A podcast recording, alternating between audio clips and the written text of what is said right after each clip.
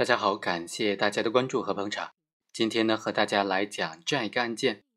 单位的领导纵容下属犯罪，那这种行为该怎么定性呢？简单的来说，单位领导在发现了他的下属员工有贪污或者是挪用公款等等犯罪行为的时候呢，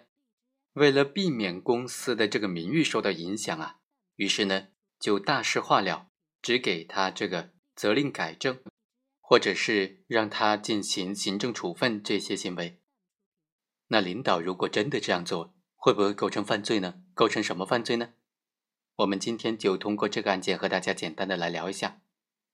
检察院就指控，二零一零年底，某县的事务局局长刘某和纪检组组长杨某，在发现这个局的党办主任郑某在报账过程当中有贪污的行为。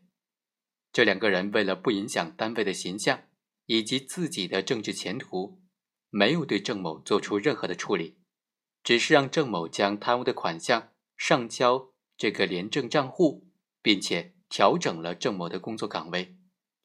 二零一二年五月份，被告人刘某和杨某又发现这个局的税务征收员林某，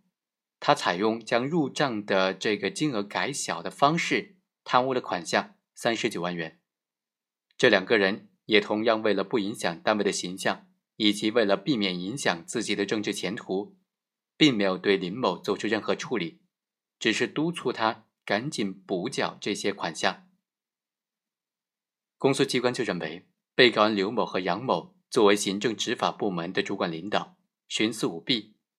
对依法应当移送司法机关追究刑事责任的案件阻止移交，情节严重。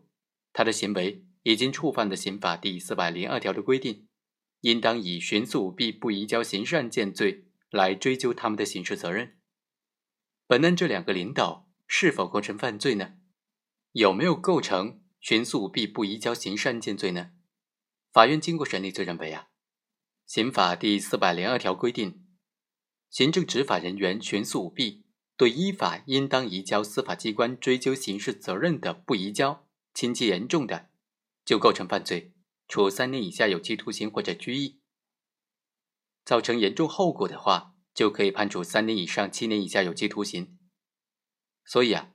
法院认为，基于以下两个理由，被告人刘某和杨某的行为应当是不构成犯罪的。首先，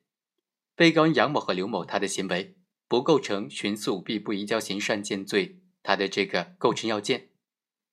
从主体上来看，徇私舞弊不移交刑事案件，它的犯罪主体是行政执法人员，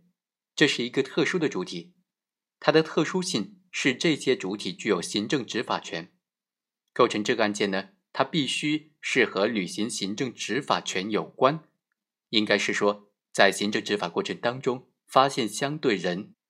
被行政执法调查的行为可能涉嫌犯罪，所以。需要移交司法机关追究相对人的刑事责任，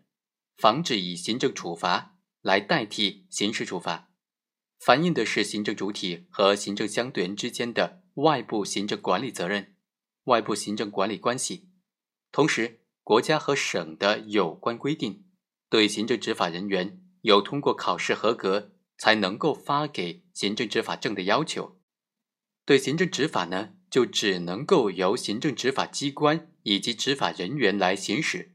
执法也必须是两人以上，并且出示行政执法证等等程序性的要求。在任何机关单位都有可能出现内部人员在履行职务过程当中有贪污、挪用等等这些犯罪行为，任何机关单位呢都应当对他进行党纪政纪的处分，对已经涉嫌犯罪的。也都应当移送司法机关追究刑事责任，但是呢，这并不是行政执法机关特有的行政执法的行为，而是任何单位都有权办理的内部管理行为。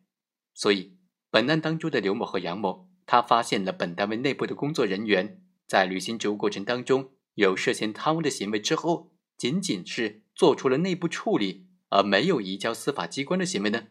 它并不是发生在。税务执法的过程当中，所以